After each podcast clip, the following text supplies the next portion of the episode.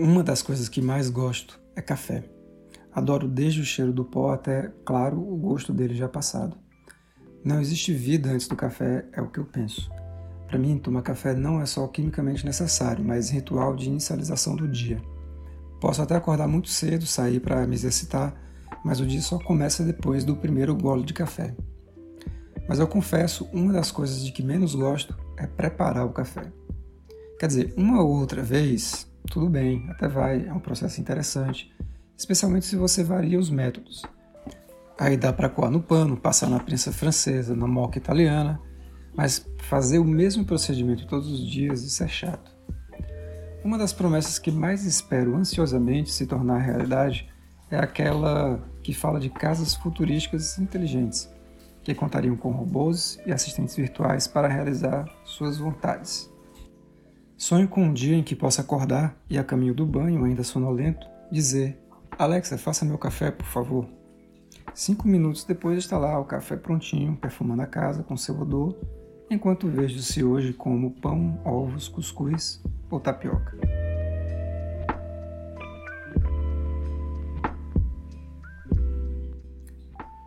Nós já vimos até aqui que o principal elemento transformador relacionado às tecnologias digitais se encontra no modo como as coisas são tratadas a partir desse novo paradigma.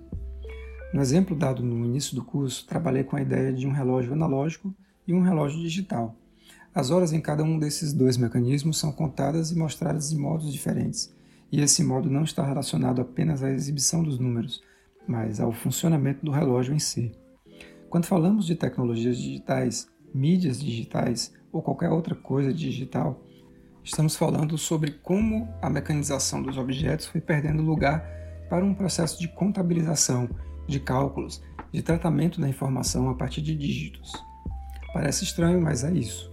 Para entender o que eu quero dizer, vamos pensar que informação é sinônimo de dado. Todo novo dado estabelecido, em certo contexto, é uma informação a ser tratada por um dispositivo apropriado. E o que seria um dado novo então? Bom, antes de gravar esse áudio, precisei fazer um roteiro, certo? Cada caractere, por exemplo, pode ser entendido como uma informação nova, como um dado novo. À medida que insiro novos caracteres para formar novas palavras no editor de texto, insiro mais e mais informação. Para o computador, isso é compreendido como bit, ou seja, quanto maior o texto, mais informação, portanto, mais bits. A palavra bit vem da junção de duas outras palavras, binary e digit, ou dígito binário. Na linguagem computacional, o bit é a menor unidade de informação com que um computador pode lidar. O bit, assim, representa um estado de ligado ou desligado, simplesmente isso, relacionado a certa informação. No universo da computação, grosso modo, as coisas apenas são sim ou não.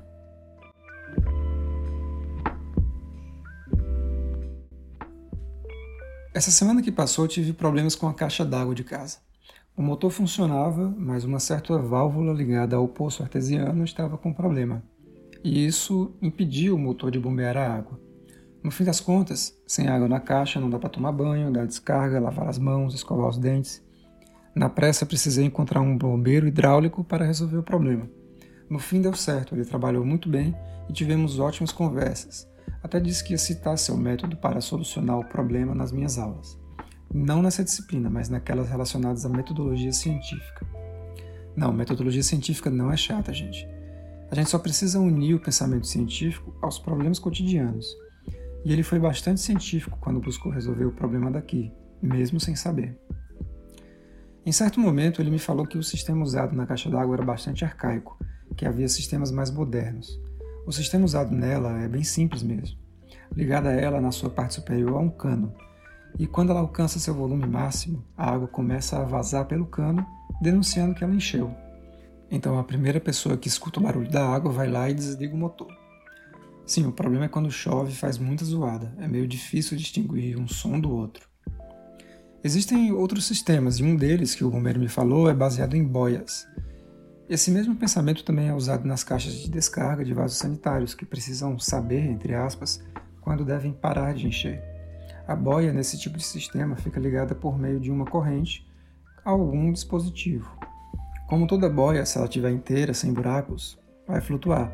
E quando chegar a determinado ponto, a correntinha puxa o dispositivo que desarma o fluxo de água. Bem simples. Se a sua caixa do vaso sanitário for acoplada, ou seja, se estiver fora da parede, dá para ver esse sistema funcionando perfeitamente. É só levantar a tampa. Ou então corre no YouTube e você vai encontrar vídeos mostrando o processo. Eu, com minha cabeça tecnológica, já fiquei viajando no que o bombeiro estava falando sobre sistemas mais modernos e pensei logo num sistema baseado em Arduino, em sensores, alguma coisa desse tipo. Imaginei mais ou menos o seguinte: no topo da caixa d'água ficaria um sensor de distância, do tipo que trabalha por eco, e ele seria o responsável por medir a altura da água. Quando o volume de água chegasse a certo ponto, ele dispararia alguma informação para outro componente, desligando imediatamente um motor, o que cortaria o fluxo de água, impedindo assim o vazamento. Por outro lado, para evitar que a caixa secasse totalmente, o mesmo sensor dispararia o funcionamento do motor quando o volume de água alcançasse uma altura muito baixa. Desse jeito, pelo menos teoricamente, nunca seria preciso se preocupar em ligar ou desligar o motor. Se minha explicação não foi satisfatória, vou deixar aqui uma palavra mais técnica do professor Helder, que entende mais de sensores, atuadores e componentes elétricos do que eu. Olá a todos. Complementando o que o professor Paulo falou, é, ultimamente vem crescendo bastante a ideia de automatização das coisas, principalmente depois do surgimento de um conceito chamado Internet das Coisas, que é um cybersistema que tem o objetivo de facilitar a vida das pessoas, e, utilizando é, objetos como sensores, atuadores, componentes eletrônicos, é, nuvem, framework, interfaces interativas com o único objetivo de facilitar a vida das pessoas. É, que é exatamente isso que o Paulo falou. Então, dando o exemplo do, da caixa d'água do Paulo, então a gente teria componentes eletrônicos como arduinos e sensores como esses que o Paulo falou de medição de nível da água, onde é, a caixa d'água seria monitorada e a ideia de, de, de, desse conceito de internet das coisas a gente ter se, se pouca ou quase nenhuma intervenção humana. Os dispositivos seriam responsáveis por monitorar, controlar e, e atuar. Então, a gente teria componentes eletrônicos, sensores e atuadores que controlaria o nível da caixa d'água e jogaria na nuvem essas informações, esses dados, teria um framework para minerar esses dados e passar para o Paulo informações importantes. Ele não só atua, é, atuaria na caixa d'água ligando e desligando, mas passaria informações importantes para ele, tipo consumo de água que ele está tendo, o consumo médio, quanto ele está gastando mais, quais os dias que ele gasta mais, como ele poderia fazer para melhorar o consumo da água dele. A ideia de internet das coisas é essa utilizando esses componentes eletrônicos, atuadores, sensores, e hoje se tornou cada vez mais fácil porque esses componentes e esses atuadores, sensores tornaram acessível para a população em geral. É...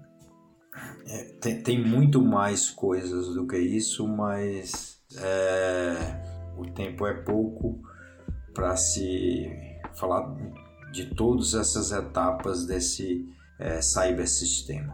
Espero que tenha ajudado vocês a entender todo esse conceito de internet das coisas.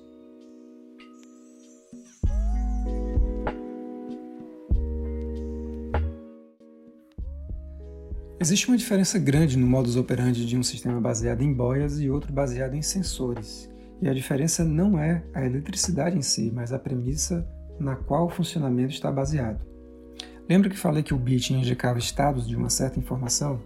Então, para todos os efeitos, no sistema de computador, o sensor liga ou desliga o motor que bombeia água.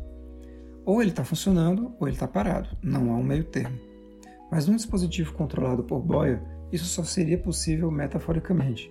simplesmente porque não há informação a ser computada, a ser tratada, a ser registrada, a ser contabilizada. Nesse caso, são mecanismos formados por correntes e alavancas que param o fluxo de água numa caixa. Até onde isso nos leva? Bom, em primeiro lugar, é possível realizar registros precisos. Por exemplo, é possível verificar o dia e o horário quando o sistema ligou o motor pela primeira vez, ou pela última vez, se for o caso. Também é possível verificar de modo preciso quanto tempo a caixa d'água leva para encher, e a partir daí fazer uma média diária. Também é possível realizar uma leitura sobre um consumo médio diário, ou semanal ou mensal, tudo isso de maneira automatizada desde que você programe o sensor para repassar esses dados para um sistema de informação. Pode ser uma planilha, um banco de dados, alguma coisa assim. Com isso em mãos, o próprio computador poderia aprender, entre aspas, claro, os horários de funcionamento para atender determinada família, ligando e desligando por si só o motor. Já no caso do sistema puramente mecânico, tudo isso só poderia ser feito se os dados fossem coletados manualmente e então repassados para o computador e certamente você não ia querer ficar 24 horas por dia ao lado do motor para coletar esses dados. Toda tecnologia digital está baseada nessa noção de bits. Quando os bits chegam a um sistema, estamos falando de inputs. Quando saem, trata-se de outputs. E o que significa isso? Significa que sistemas computacionais lidam com envios e recebimentos de pacotes de informação, e essa informação está codificada em dígitos binários, ou seja, os famosos zeros e uns. Isso significa também que quando aperto cada uma das teclas para escrever esse texto, o teclado gera dados, inputs, que chegam ao computador. O processador, por sua vez, envia outro conjunto de dados que são passados para o monitor, o qual transforma toda essa informação em luz, e assim consigo fazer uma leitura daquilo que escrevo e penso ao mesmo tempo. E isso ocorre tanto com o texto como com o clique do mouse quando você joga Counter-Strike ou Overwatch há uma importância gigantesca no tempo em que essa informação é repassada para o processador, enviada para os servidores de cada jogo e então remetida de volta para seu computador. Imagina se a gente fizesse isso mecanicamente. Esse é um processo bem diferente e bem mais rápido também daquele que Gutenberg fazia com sua máquina baseada em prensa de uvas. Aqui não há tinta, aqui não há transmissão de informações por semelhança, ou seja, por analogia. Isso tem um significado todo especial. Significa que os dados nunca são perdidos, independente da quantidade de transmissões. Já falamos disso, inclusive, lá no primeiro episódio. Isso acabou gerando também um conjunto de experiências baseadas em trocas, em compartilhamentos, em conexão. Esse áudio, por exemplo, poderá ser escutado indefinidamente por várias pessoas, às vezes até ao mesmo tempo, sem nunca ser corroído. Essa possibilidade nunca existiria se, em vez de um áudio digital, estivéssemos lidando com uma fita cassete. Imagina se eu dispusesse uma única cópia para a sala toda e que todo mundo levasse para casa para poder ouvir em seu quarto tranquilamente. Imagina também que cada um ficasse responsável por realizar uma cópia e passar para o próximo da lista, justamente em ordem alfabética. Lembre-se, uma cópia da fita cassete em outra fita cassete. A qualidade do áudio ouvida pela Ana seria sempre maior que a qualidade do áudio ouvida pelo Tiago, pelo simples fato de que, a cada nova cópia, uma parte das informações seria perdida. É como eu tinha dito antes, nesse caso é a Xerox da Xerox da Xerox e por aí vai. Por sinal, imagina jogar Pokémon GO de um modo não digital. Cada Pokémon só seria pego uma única vez e nunca mais, exatamente como ocorre no desenho. O valor do Pokémon seria definido assim pela sua raridade ou dificuldade de captura, da mesma forma como ocorre com os álbuns de figurinha, por exemplo. Mas no Pokémon GO não. Os Pokémons podem ser capturados por várias pessoas. Isso significa que Pokémon são digitais? Seriam Pokémons na verdade Digimons?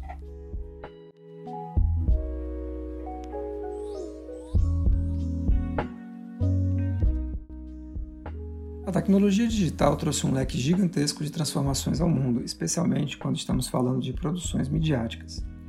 A música, o livro, o cinema, todas as mídias passaram por muitas transformações desde que tudo foi ficando digital.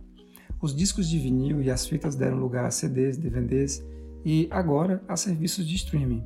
Os cartuchos de videogame também foram saindo de cena e até o próximo PlayStation, o PS5, possui uma versão sem leitor de DVD Nesse caso, os jogos só poderão ser baixados diretamente dos servidores da Sony.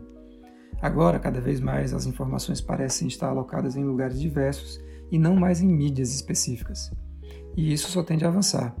O projeto Stadia, videogame do Google, pretende ser uma espécie de Netflix dos jogos. Você não baixaria mais o jogo, apenas acessaria um streaming dele sendo rodado num servidor a milhares de quilômetros da sua casa. É o que se chama de nuvem, tudo nas nuvens, nada mais local. E essa transformação traz muitas coisas novas. Imagina só você falar: Alexa, faça meu café ao acordar, ou ainda Alexa, encha minha caixa d'água. É, não, essa última não fez muito sentido. Alexa, prepara minha banheira. Aí sim, seria muito melhor. Tomando sua localização, verificando as condições de trânsito e realizando um cálculo médio de velocidade daquelas vias por onde você vai passar, a Alexa ou qualquer outra assistente virtual poderia deixar o seu banho no ponto certo, com a temperatura e a quantidade de espuma do jeito que você gosta, finalizando tudo tão logo você abre a porta de casa. Esse é o futuro que eu quero, desde que todos possamos ter acesso a ele.